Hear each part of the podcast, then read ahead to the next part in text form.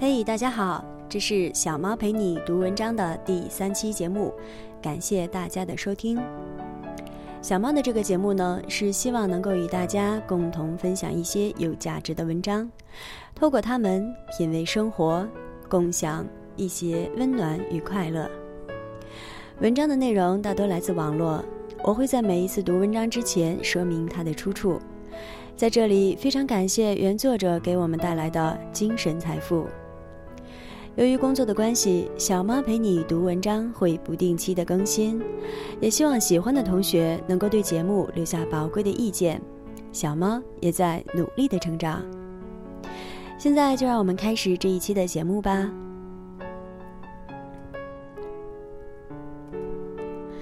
不知大家是否会想？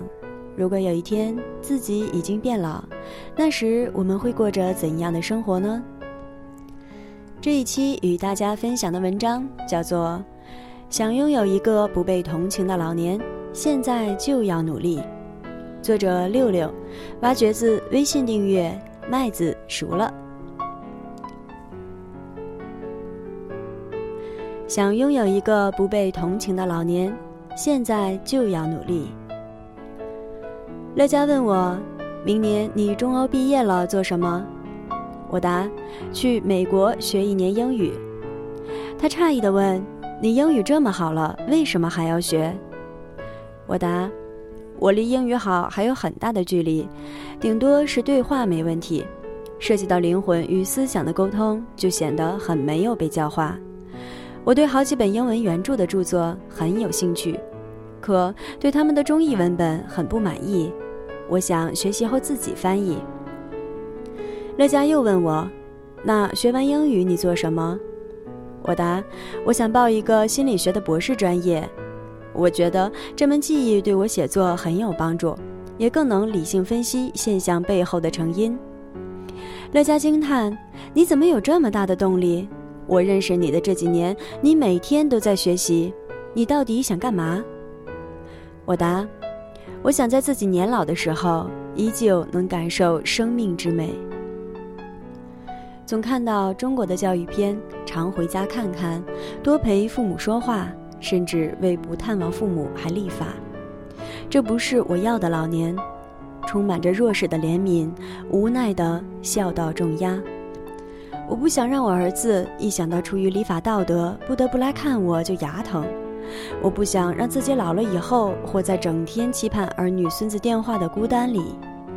说实话，我也不想晚上的娱乐不是看电视就是跳广场舞。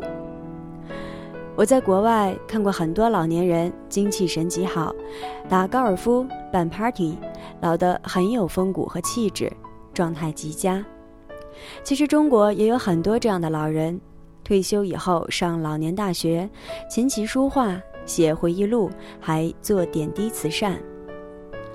人在老年的时候，也许体力不及年轻人，但经验是财富和宝藏；也许记忆力不及年轻人，但智慧却无可比及。前提是你从未放弃过学习。学习这种能力不是为孩童准备的，学习能力是伴随终生的。活到老，学到老一语。出自古代雅典著名政治家梭伦之口，直译为：“我越老越学到了很多的东西。”很多人在走出学校以后，觉得学习这事儿就终止了，把时间花在打麻将、烧饭做菜、聊天美色上。也许这一段你觉得很舒坦，但舒坦之后就是老年的渴求陪伴、与世脱节、寻求帮助以及。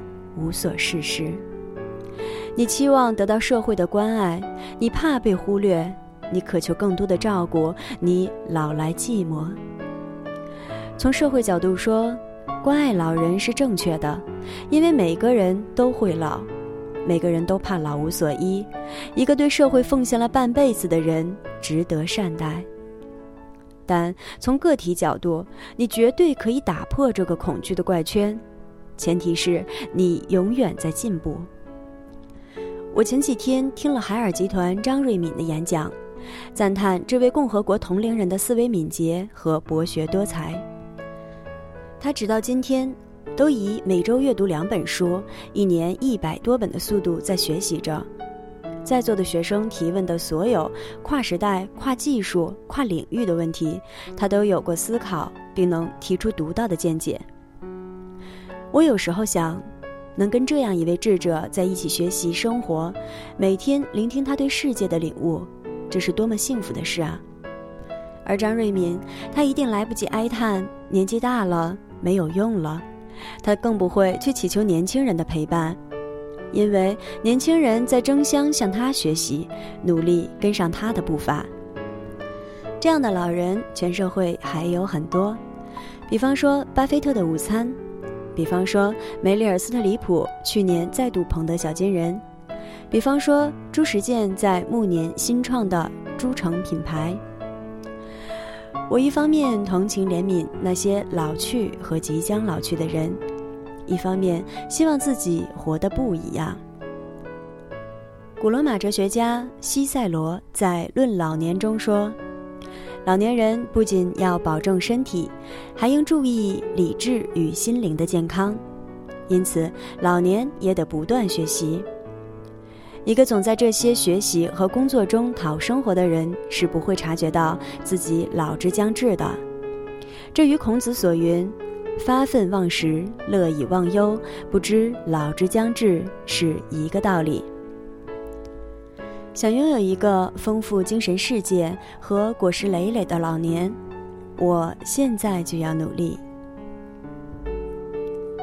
这里是小猫陪你读文章，遇见美文，共同分享。这期的节目就到这里，感谢大家的收听。小猫陪你读文章，希望能给你的生活带来一些温暖，一些快乐。